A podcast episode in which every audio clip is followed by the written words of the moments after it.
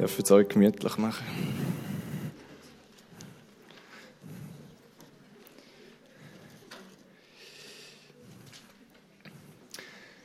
Guten Morgen. Ich freue mich, heute dürfen hier zu predigen und etwas weitergeben vom Wort Gottes. Ich starte eine Serie.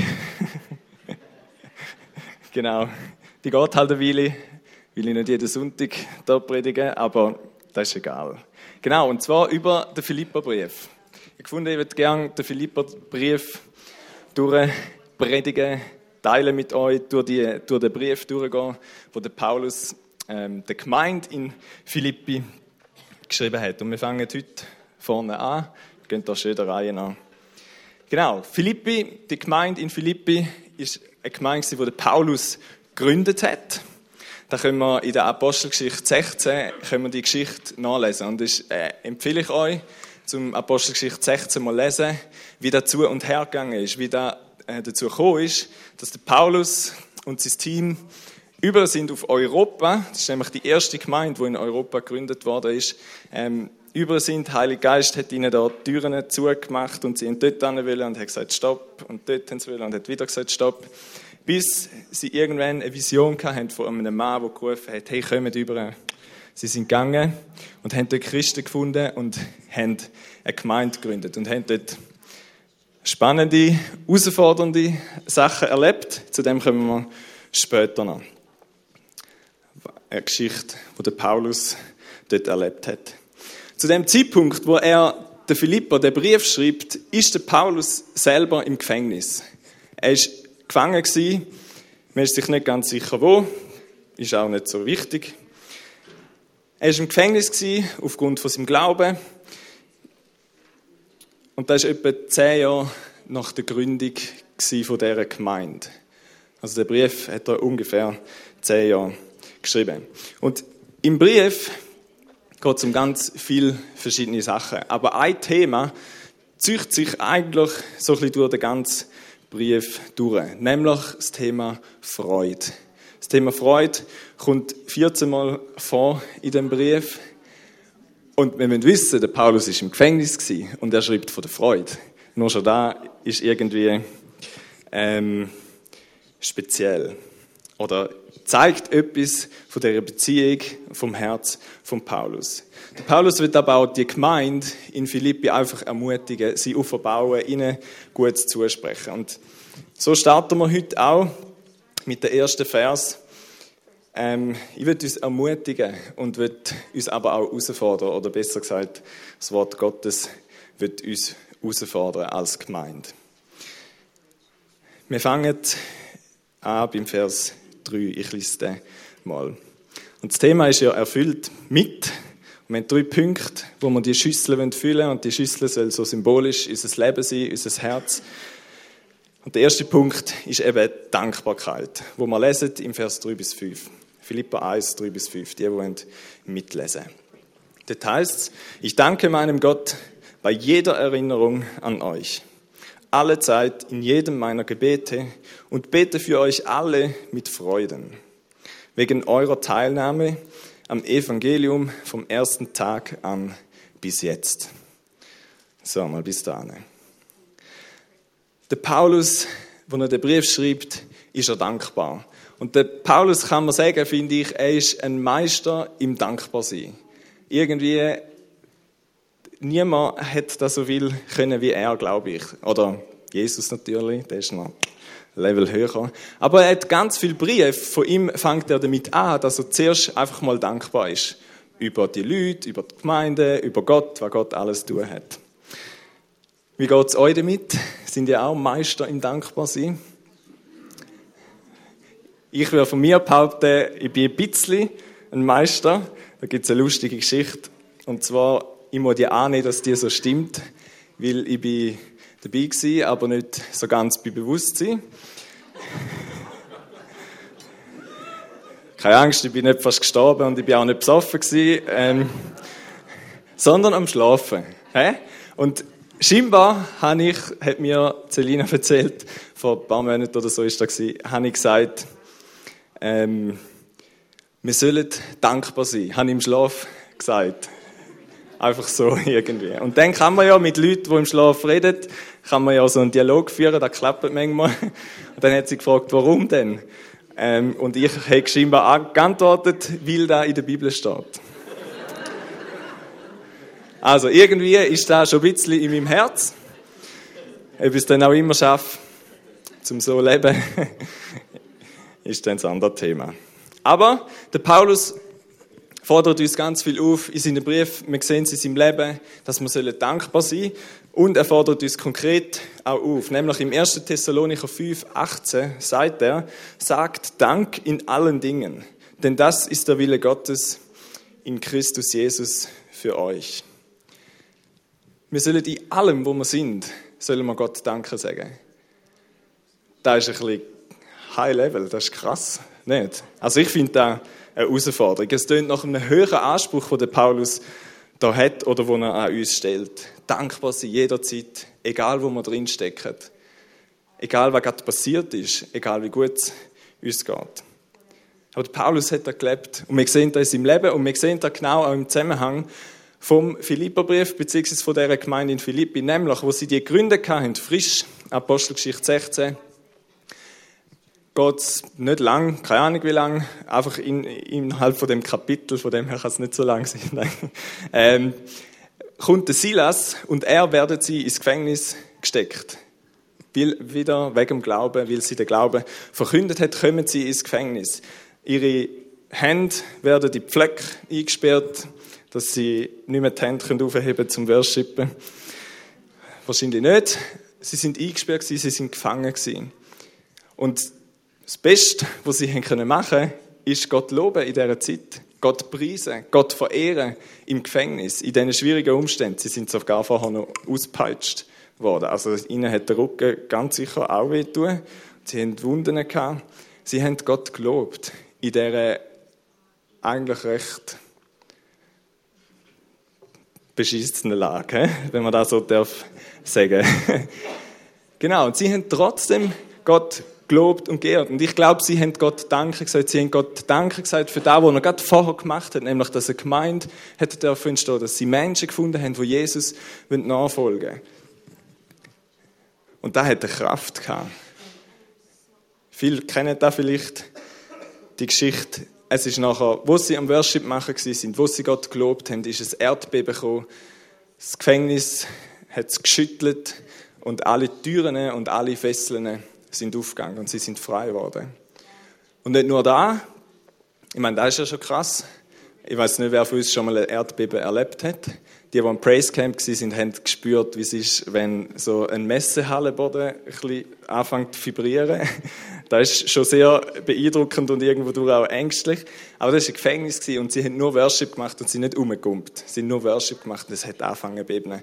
Gott hat etwas gemacht, Gott hat etwas bewegt. Und er hat auch etwas in den Herzen bewegt, nämlich der Chef vom Gefängnis, der Kerkermeister, hat sein Leben Jesus übergeben, hat Jesus in sein Leben am Schluss eingeladen. Und ich glaube auch die anderen, die in dem Gefängnis waren, die sind beeindruckt von dem, was da gerade passiert ist. Sie sind beeindruckt dass Menschen, die in höchst schwierigen Umständen sind, trotzdem Gott loben, Gott verehren, Gott groß machen.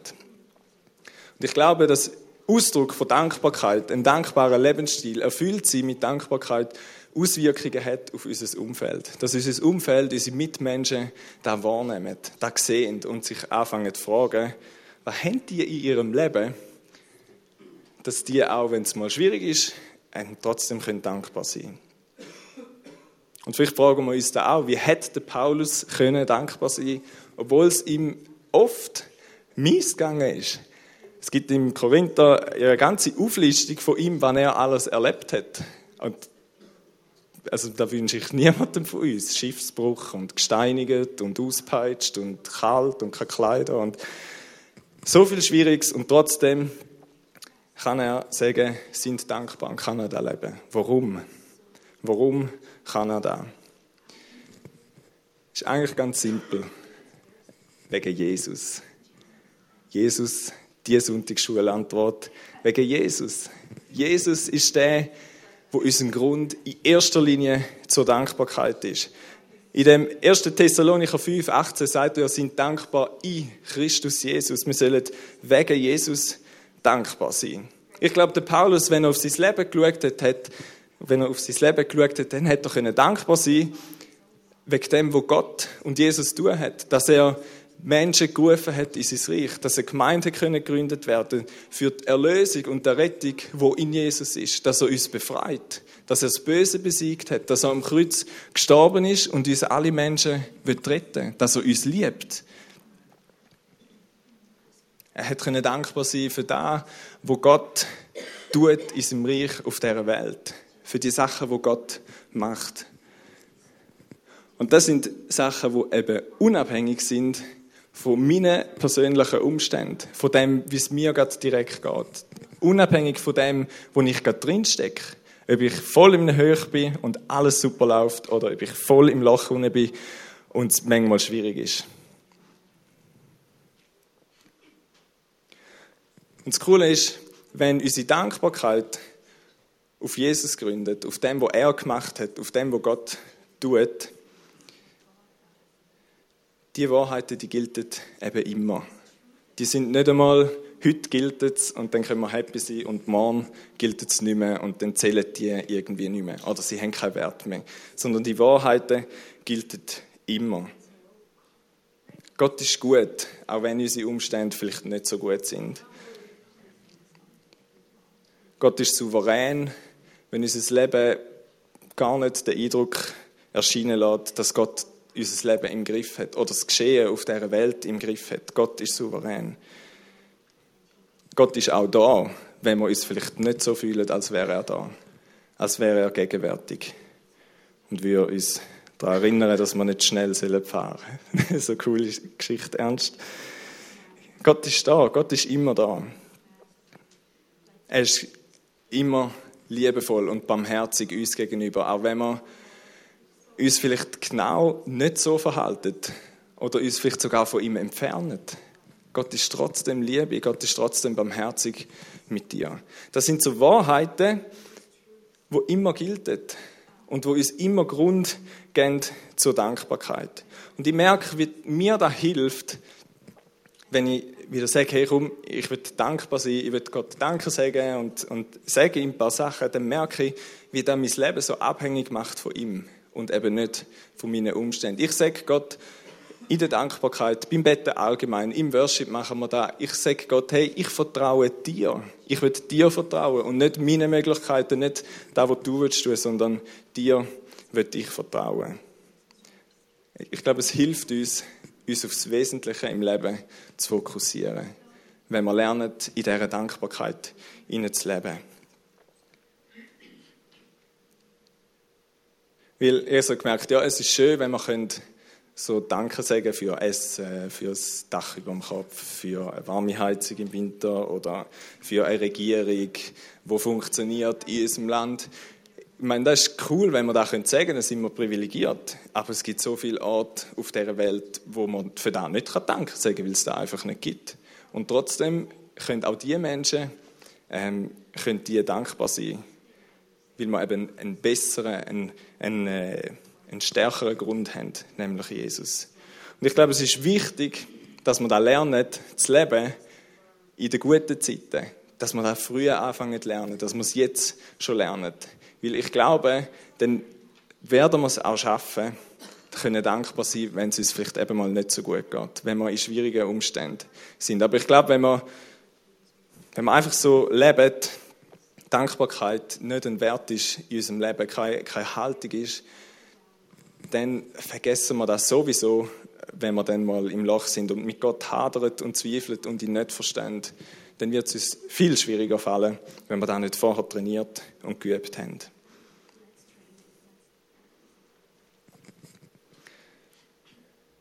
Der Paulus ist dankbar für die Gemeinde in Philippi, für die Menschen, dort. Und ich würde uns fragen, können wir dankbar sein für unsere Gemeinde? Für die Menschen da. Können wir dankbar sein für die Sachen, die Gott tut, da bei uns in der Gemeinde? Oder siehst du vielleicht eher mehr die Sachen, die nicht so gut sind, die vielleicht schwierig sind, wo uns herausfordert, wo vielleicht Konflikt geben oder was auch immer. Ich glaube, der Paulus will, dass wir dankbar sind für unsere Gemeinde, für die Menschen. Es geht ja nicht ums Gebäude da, es ist auch schön, haben wir da ein schönes Gebäude, aber es geht ihm um Menschen, dass wir dankbar sind für die Gemeinschaft, die wir da haben. Und ich glaube, das ist etwas, was wir immer wieder dürfen machen dürfen. Dankbar sein für unsere Mitmenschen, für unsere Mitgläubigen. Und vielleicht, wenn es dir eher schwer fällt, die dankbaren Sachen zu sehen, weil auffallen tut einem ja viel schneller als mir geht, also das Negative. Da, wo schwierig ist, da, wo nicht so gut ist, da, wo nicht so läuft, da, wo man gerne anders hätte. Ich meine, mir ist da ein bisschen so gegangen, wo ich Verantwortung so offiziell übernommen habe, bekommen habe vom Go for You, bin ich so einmal in diesen Go for Yous rein gewesen, und dann bist ja du irgendwie eben verantwortlich und du schaust das Zeug ganz anders an, wie wenn du vielleicht einfach so dabei bist. Und habe ich so oft einfach die Sachen gesehen, oh, da müssen wir noch und das müssen wir noch verändern und, und irgendwie, das tut einfach schlussendlich nicht gut. Du bist dann ja im Stress und irgendwie das Wesentliche, ähm, um das, was geht, Gott irgendwie verloren. Und die müssen sagen, okay, ich will auf das schauen, wo Gott tut, auf das, was er macht, auf das, was er bewegt. Und nicht in erster Linie auf die Sachen, die vielleicht noch nicht so gut sind. Schauen wir auf die Sachen, wo Gott in der Gemeinde am Bewegen und am Bewirken ist. Ich habe es so cool gefunden am Infoabend, da wo der Martin gesagt hat, das ist für mich genauso etwas. Sagen, hey, look, Gott hat den Prozess so gut geführt das ist doch ein Grund zum dankbar sein für ihn, für das, was er gemacht hat, für das, was er getan hat in unserer Gemeinde. Und ich glaube, es gibt so viele Gründe, wo wir unserer Gemeinde dankbar sein Für unsere Menschen. Nicht, weil wir perfekt sind, nicht, weil wir keine Fehler machen, nicht, weil wir einander vielleicht mal verletzen, sondern der Paulus sagt da auch, sondern weil wir alle zusammen für das Evangelium wollen leben. Weil wir wollen für Jesus leben. Auch wenn es schwierig ist, auch wenn wir herausgefordert sind, dann wollen wir zusammenleben. Und für das dürfen wir dankbar sein. Dass wir wollen eine Gemeinde sein, dass wir wollen Brüder und Schwestern sein, die Vollgas geben für Jesus. Ich glaube, wenn wir, wenn wir so denken, auch über uns gegenseitig, dann stärkt das unsere Einheit, dann stärkt das unsere Liebe zueinander und es wird eine Kraft von da ausgehen, wo einfach Menschen erreicht, wo Menschen da wahrnehmen. Die Menschen, wenn sie da sind, werden sie da sehen, werden sie da erleben, die Liebe, die wir haben zueinander. Es kann uns helfen, den Fokus zu wechseln aufs Wesentliche, Dankbarkeit.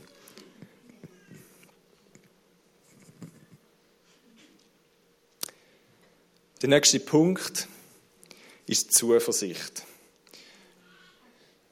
Sehr gut, da hat, glaube ich, jemand mal umgestellt. So.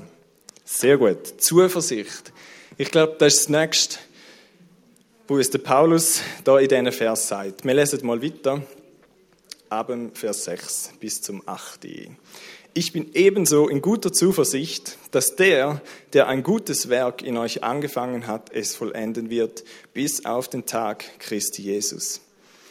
So ist es für mich recht, dass ich dies im Blick auf euch alle denke, weil ich euch im Herzen habe und sowohl in meinen Fesseln als auch in der Verteidigung und Bekräftigung des Evangeliums ihr alle meine Mitteilhaber der Gnade seid. Denn Gott ist mein Zeuge, wie ich mich nach euch allen sehne, mit der herzlichen Liebe Christi Jesus.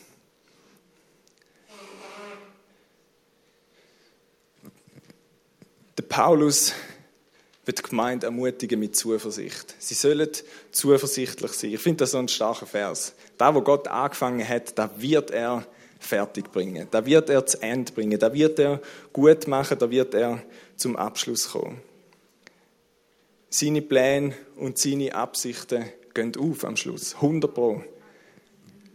Und spannend ist, wenn wir die Bibel anschauen, dann ist die voll von dem voll von dem, dass wir sehen, wie Gott etwas angefangen hat, er auch zum Ende kommt. Und vielleicht sieht es im ersten Moment, müssen wir zugeben, sieht es nicht immer so aus, als würde es aufgehen. Ich meine zum Beispiel den Sündenfall. Jesus macht Menschen und es geht nicht lang, zwei Kapitel von irgendwie über 1000, was es gibt in der Bibel. Nach den ersten zwei Kapiteln sind wir schon dort, wo der Mensch versagt hat. Und es sieht so aus, als wäre der Plan von Gott absolut in die Hose gehalten. Also wäre er nicht aufgegangen. Als hätte er etwas geschaffen, wo man denkt, hätte man von Anfang an können wissen, dass das nicht wird aufgehen mit diesen Menschen, so wie die sind. Aber wir sehen auch, dass er bereits im dritten Kapitel eine Zusage macht, eine Verheißung macht, 3. Mose, im Vers 15, wo er sagt, dass irgendwann ein Nachkommen kommt, wo der Böse, wo da im Sündenfall in die Welt gekommen ist, wieder wird vernichten und beseitigen.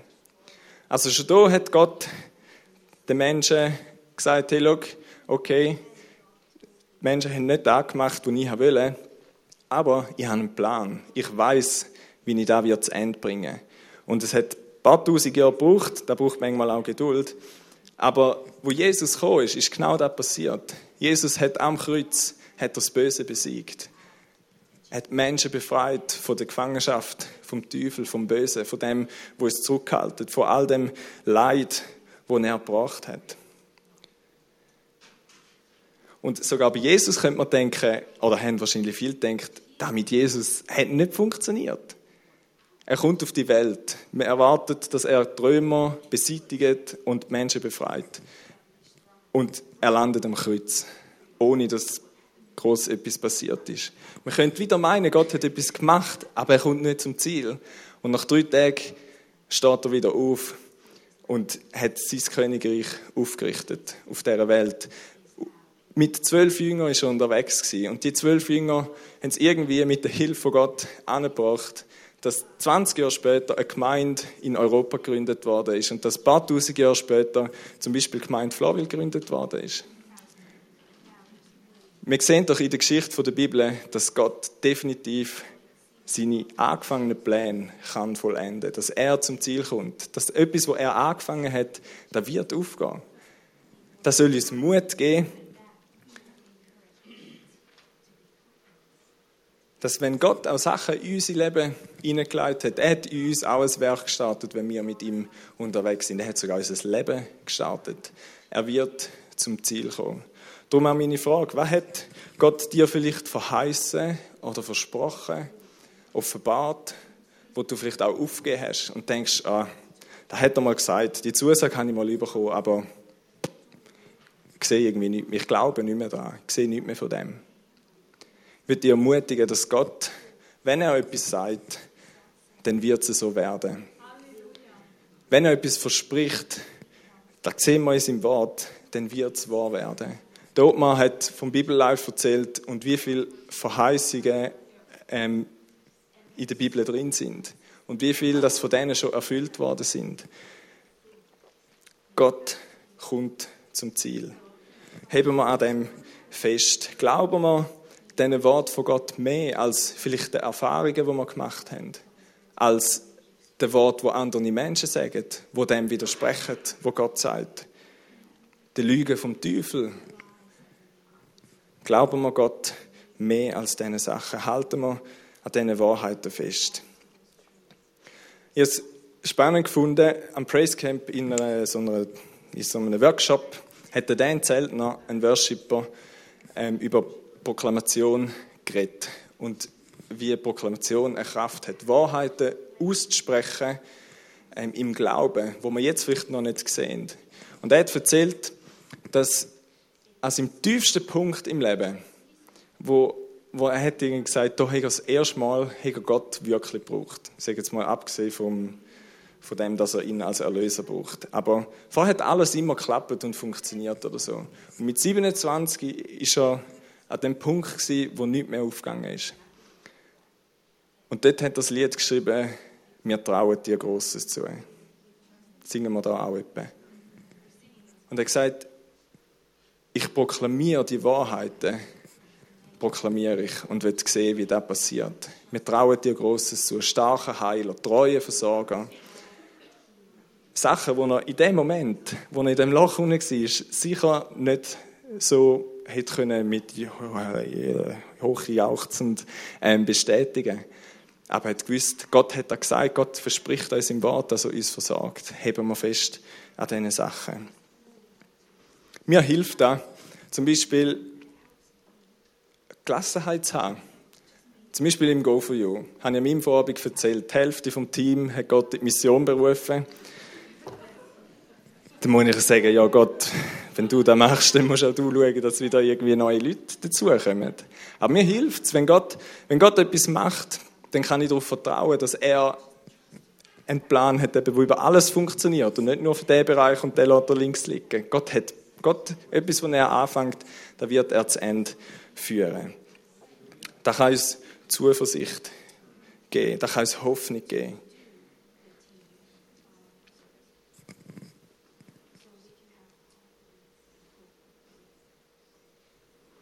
Ich glaube, wenn man vielleicht denkt, ja, okay, mein Leben sieht irgendwie nicht so aus, es geht eher auseinander, wie das da alles wieder gut kommt, dass es bergauf geht. Ich glaube, dass schlussendlich kann uns nur, nur Gott helfen. Er ist der, der unser Leben geschaffen hat. Der, der weiß, wie das Leben funktioniert. Der, der weiß, was wir brauchen. Der weiß, wie du funktionierst, in welchem Umfeld, welche Gaben er dir gegeben hat, was deine Berufung ist. Ich glaube, nur mit Gott können wir, können wir die Vollendung erleben, auf den Tag von Jesus an, sagt Paulus. Wenn wir näher am Herz von Gott sind, wenn wir ihn immer besser kennenlernen, wenn wir die Bibel lesen, wenn wir die Wahrheiten verinnerlichen, wenn wir Zeit mit ihm verbringen, wenn wir Zeit mit anderen Menschen verbringen, wo Jesus glauben. Ich glaube, dann werden wir immer mehr erkennen, wie Gott ist und wann er denkt hat von unserem Leben. Und da wird uns helfen, immer mehr auch zu werden, zu verwandelt werden in sein Bild, heißt es so schön im Kolosser 3. Dann wird da, wo er angefangen hat mit unserem Leben, wird zur Vollendung kommen.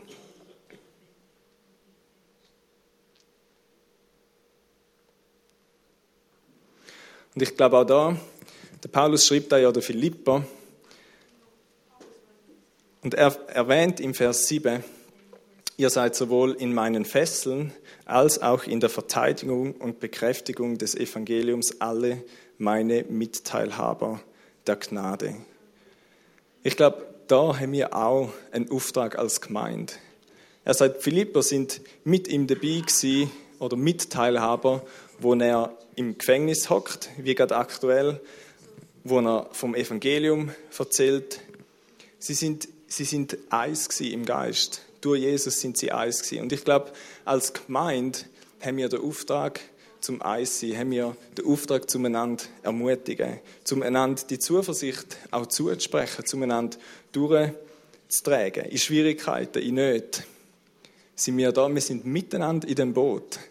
Es gibt ja das schöne Bild vom Körper, oder? Die Gemeinde ist ein Körper und jeder von uns ist so irgendein Körperteil der Kleinfinger, der Ring und so weiter. Und es kann uns nicht egal sein, wenn es meint, nicht gut geht. Es kann uns auch nicht egal sein, wenn da jemand voll etwas Cooles erlebt oder so.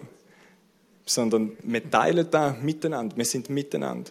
Und ich glaube, das ist die Kraft, die auch in der Gemeinde ist, da im Miteinander, als Brüder und Schwestern, wo wir miteinander dürfen das Leben teilen und wo wir einander auch immer wieder ermutigen können. Es haben vielleicht nicht immer alle die Zuversicht in ihrem Herz, dass Gott schon zum Ziel kommt, dass Gott schon Lösungen hat für die Probleme, wo wir vielleicht gerade drinstehen. Aber es tut doch so gut, wenn wir Brüder und Schwestern haben, wo einem helfen, wieder die Perspektive überzukommen, wo einem Ermutigung zusprechen, wo einem auferbauen, wenn man es eben gerade nicht sieht. Wir ziehen schlussendlich ja alle am gleichen Strick. Unterstützen wir uns immer wieder da drin. Und das kann auf so vielfältige Art und Weise sein. Wenn wir da ins Diakonienetz hineinschauen, es gibt so viele Sachen, wie wir einander helfen können, wie wir einander ermutigen aufbauen, unterstützen. Ich wünsche mir, dass uns da Hoffnung gibt, dass uns da unser Vertrauen in Gott stärkt.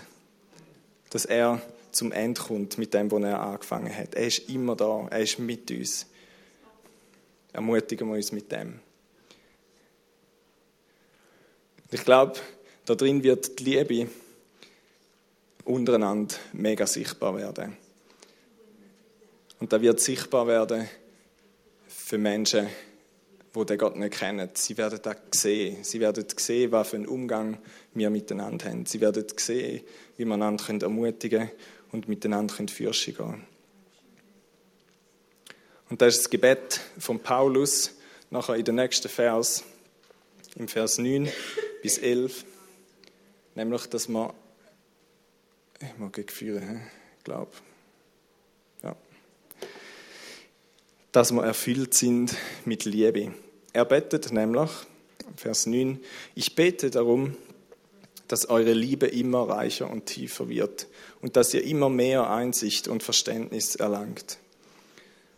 So lernt ihr entscheiden, wie ihr leben sollt, um an, um an dem Tag, an dem Jesus Christus Gericht hält, untadelig und ohne Schuld vor euren Richter treten zu können. Alles Gute, was Christus in einem von Schuld befreiten Leben schafft, wird dann bei euch zu finden sein. Und das alles zu Gottes Ehre und zu seinem Lob. Der Paulus bettet Gott darum, dass er Philippa erfüllt mit Liebe. Und ich glaube, das Gebet gilt genauso für uns. Wir sollen erfüllt sein mit dieser Liebe. Die Liebe ist die Grundlage. Gott ist Liebe und bei ihm kommen wir die Liebe über. Die brauchen wir so sehr, immer wieder. Liebe füreinander, Liebe für die Gemeinde, Liebe für Gott, Liebe für unsere Nächsten, für die Menschen, die Jesus nicht kennen. Die Liebe ist so wichtig. Der Paulus erwähnt zwei Punkte, was die Liebe bewirken soll. Warum, dass wir die Liebe auch brauchen. Und der eine ist, dass er sagt, dass die Liebe uns mehr Einsicht oder Urteilsvermögen soll geben, je nach Übersetzung, und Verständnis oder Erkenntnis, je nachdem, wie da übersetzt wird. Wir wollen kurz anschauen, was das heißen kann. Erkenntnis meint in dem Sinne nicht einfach, dass es die Liebe mehr Wissen gibt und dann wissen wir mehr. Und wenn wir diskutieren, können wir noch einen, einen schlauen Satz mehr sagen oder so. Sondern Erkenntnis meint etwas, wo man wissen, da braucht es auch, wo man versteht, aber wo dann eine konkrete Auswirkung hat in unser Leben, wo etwas bewegt, wo eine Aktion oder eine Reaktion auslöst. Also die Liebe soll Erkenntnis in uns bewirken. Erkenntnis über den Willen von Gott, über das, was er für unser Leben will. Die Liebe hilft uns, da immer wieder zu sehen. Ich habe vor ein paar Jahren, als ich noch in den Wegen gewohnt habe, habe ich mich irgendwie darüber gestört, dass, dass wir Gott ja irgendwie so nichts zurückgeben können. Er hat alles gegeben für uns. Er liebt uns bedingungslos. Er ähm, ist gestorben am Kreuz für uns und das ewige Leben bietet uns als Geschenk an. Und irgendwie kannst du nichts dazu beitragen. Und so ein bisschen, wenn man ein bisschen leistungstypmäßig ist, dann stresst einem da. Vielleicht kennen da die einen oder anderen auch, weil man ja gerne etwas würde dazu beitragen. Und bei Bibel lesen bin ich dann mal über eine Stelle gestoßen, wo es heißt, wenn man Gebot von Gott haltet, dann ist das ein Ausdruck von Liebe. Und ich habe das gelesen und es hat nichts gemacht mit mir oder so. Einfach gelesen. Und irgendwie zwei Tage später ist mir da wieder in den Sinn gekommen und ich habe so einen Aha-Moment gehabt und habe verstanden, ich gewusst, okay, da ist ja da, wo ich eigentlich will. Ich will Gott etwas zurückgeben, aber ich kann nicht. Aber ich kann, und da habe ich verstanden, wenn ich so lebe, wie es ihm gefällt, wenn ich so lebe, wie er denkt hat, dass ich so lebe, dann ist das ein Ausdruck von Liebe. Dann kann ich ihm etwas von dieser Liebe zurückgeben.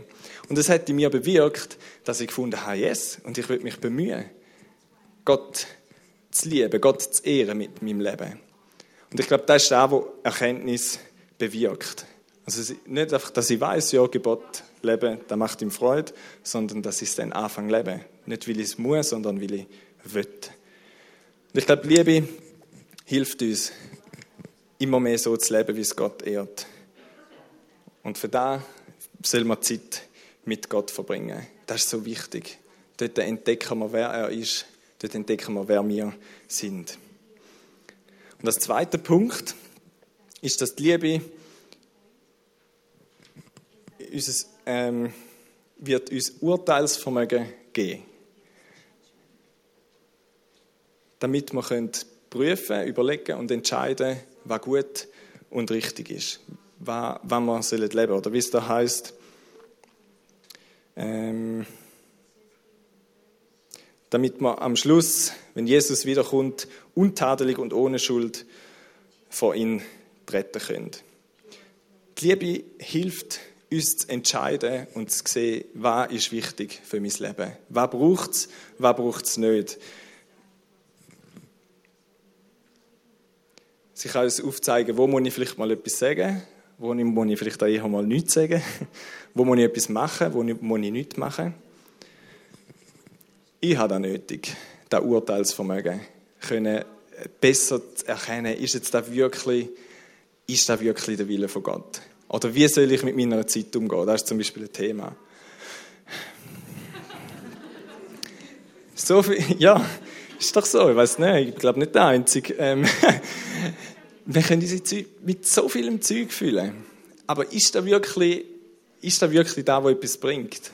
Und Jesus leitet, oder der Paulus leitet Perspektive auf die Ewigkeit. Hat da in der Ewigkeit einen Wert?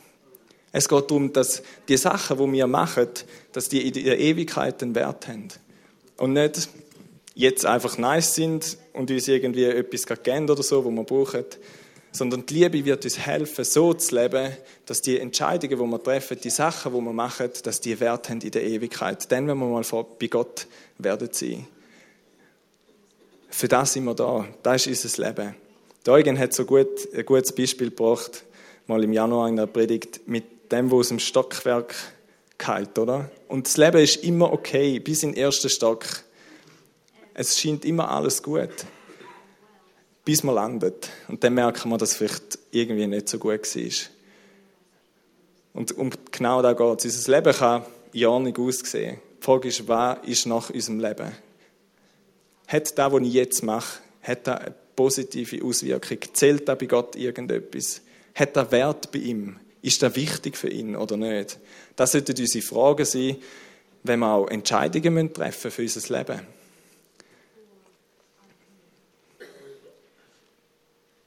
Im Psalm 90, 12 heißt es, Herr, lehre uns zu bedenken, dass wir sterben müssen, auf dass wir klug werden.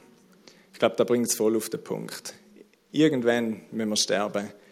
Und das soll uns helfen, zu überlegen, okay, hat das, was ich heute mache, hat das positive Auswirkungen aufs Leben in der Ewigkeit, auf das, was Gott will.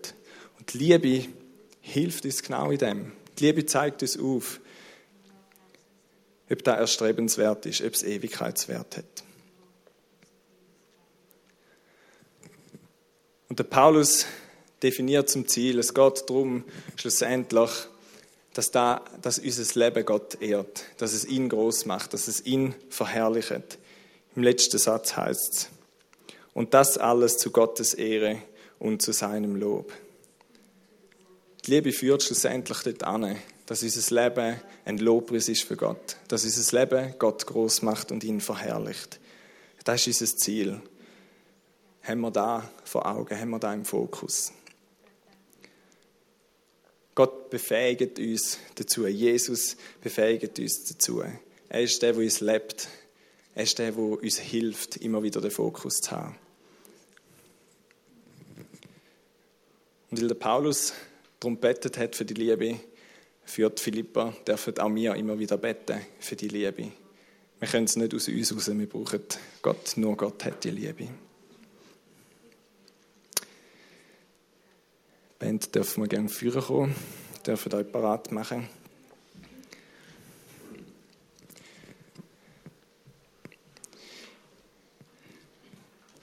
Ich glaube, Gott wird uns ermutigen, dass wir uns ausstrecken, immer wieder nach dieser Fülle, nach dem Erfülltsein mit seiner Liebe, mit dieser Hoffnung, mit dieser Zuversicht, mit Dankbarkeit, mit dieser Sicht, wo sieht, was Gott alles tut, was er alles bewegt. Wenn in eine Zeit geht, wo wir Worship machen, wo wir Gott eben ehren, und ich würde euch herausfordern, dass euch vielleicht ein Punkt nehmt von diesen drei zum Beispiel, oder vielleicht irgendein anderer Punkt, wo mal vorgekommen ist. Oder was Gott einfach gesagt hat oder aufgezeigt hat. Und der bewegt und da überlegt, okay, wie, wie komme ich weiter in diesem Bereich? Vielleicht ist es auch daran, dass du ähm, Gott einfach eine Antwort gibst auf das, was er jetzt in dein Herz geredet hat. Vielleicht hat er dich herausgefordert, vielleicht hat er dir aber auch Ermutigung in dein Leben hineingeredet.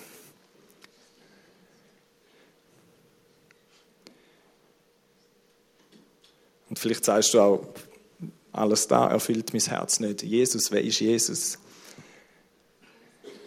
Dann kannst du jetzt in dieser Zeit kannst Jesus in dein Leben einladen. Es sind Menschen da, die so Badges haben zum Betten, dürfen gerne Gebet in Anspruch nehmen. Wir haben jetzt eine schöne Zeit, um einfach eine Zeit mit Gott zu haben und unser Herz bewegen lassen von ihm. Zum Schluss mit einem Gebet, wo der Paulus einer anderen Gemeinde geschrieben hat, der Epheser wenn ich es dann da mal jemanden finde. so.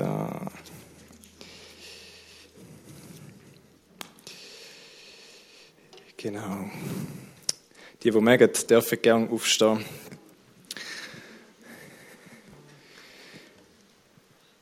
Deshalb beuge ich meine Knie vor dem Vater unseres Herrn Jesus Christus, nachdem jede Vaterschaft im Himmel und auf Erden benannt wird dass er euch Kraft gebe, nach dem Reichtum seiner Herrlichkeit stark zu werden durch seinen Geist am inwendigen Menschen, dass Christus durch den Glauben in euren Herzen wohne und ihr in der Liebe eingewurzelt und gegründet seid, damit ihr mit allen Heiligen begreifen könnt, was die Breite und die Länge und die Tiefe und die Höhe ist und die Liebe Christi erkennen könnt, die alle Erkenntnis übertrifft, damit ihr erfüllt werdet zu aller Gottesfülle.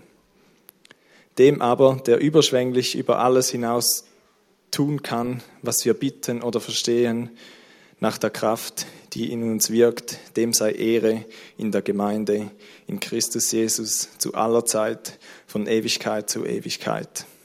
Amen. Ich wünsche euch Gottes Segen mit dem Gebet. Epheser 3, 14 bis 21, wenn ihr da mal nochmal lesen wollt, sind gesegnet mit dieser Liebe, der Zuversicht und einfach einer großen Freude und Begeisterung für Jesus. Amen. Wir dürfen zusammen noch abschließen mit einem Worship-Song.